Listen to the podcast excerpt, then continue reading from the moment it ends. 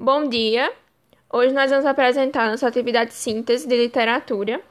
O meu grupo compõe por mim, Adeilza Maria Clara, Lavínia Alves, Lucas Marques, Tainá Maria e o Elden Levi. Então agora eu vou ler um poema para vocês que se chama O Pequeno Príncipe Preto. O pequeno príncipe chegou, montado em seu cavalo preto. Preta também era sua cor, cor de menino perfeito. Mas é claro que alguém estranhou, pois nas histórias que ouvimos, os príncipes têm outra cor, não a cor deste menino. Ao que o príncipe respondeu: Do lugar de onde eu venho, os príncipes são todos pretos, os reis, as rainhas, todo o reino. E aqui, pelo que vejo, tem tanta gente pretinha, vou procurar uma princesa para fazer dela rainha para que um dia as histórias possam ter cor diferente, uma cor que também é bela, uma cor que traduz a gente. Olá, professora Micaela. Aqui quem fala é o aluno Eldin Levi e vou falar um pouco sobre seu trabalho. O primeiro elemento é a intertextualidade. O poema mostrado tem como ferramenta a intertextualidade, em que a obra literária faz uma referência ao livro Pequeno Príncipe. O segundo elemento é o tipo de estrofe. O poema, formado cinco quartetos, ou seja, é formado por cinco estrofes formadas por quatro versos. Terceiro elemento, rimas. A rima nesse, pro, nesse poema é disposta no esquema misturado, pois as rimas não se enquadram em nenhum dos esquemas emparelhado, intercalado e alternado. Obrigado! Meu nome é Tainá Maria e eu vou falar mais alguns elementos do poema. Quarto elemento, polissemia.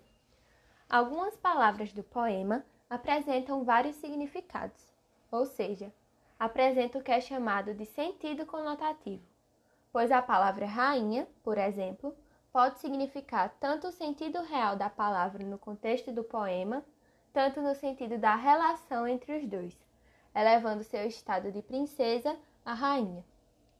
Quinto elemento, eu lírico. O eu lírico desse poema converte o mundo de fadas na convivência racial em que vivemos.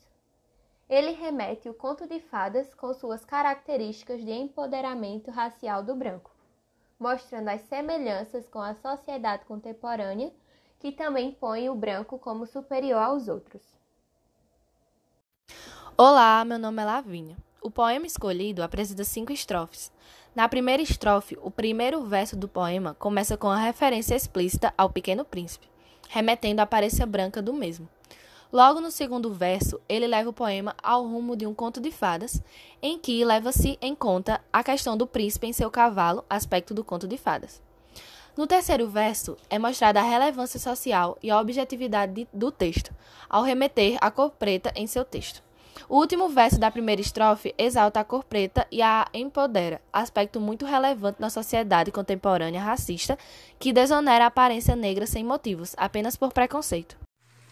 Olá, meu nome é Lucas Marques e agora eu vou dar continuidade ao resumo do nosso poema. A segunda estrofe volta a remeter aos contos de fadas e a sua preferência na escolha da cor branca para seus personagens. Na terceira estrofe, recorda-se o lado daqueles que sofrem por sua cor, mostrando que eles também podem fazer parte desse conto de fadas, que eles também são humanos e podem exercer o mesmo papel que qualquer um. Não é a sua cor que define se pode ou não ser feliz. Na quarta estrofe é falado sobre este reino diferente dos considerados normais, destacando essa relação do autor com as mulheres deste reino, uma relação de afeto, como é mostrado quando ele fala: Vou procurar uma princesa e fazer dela rainha.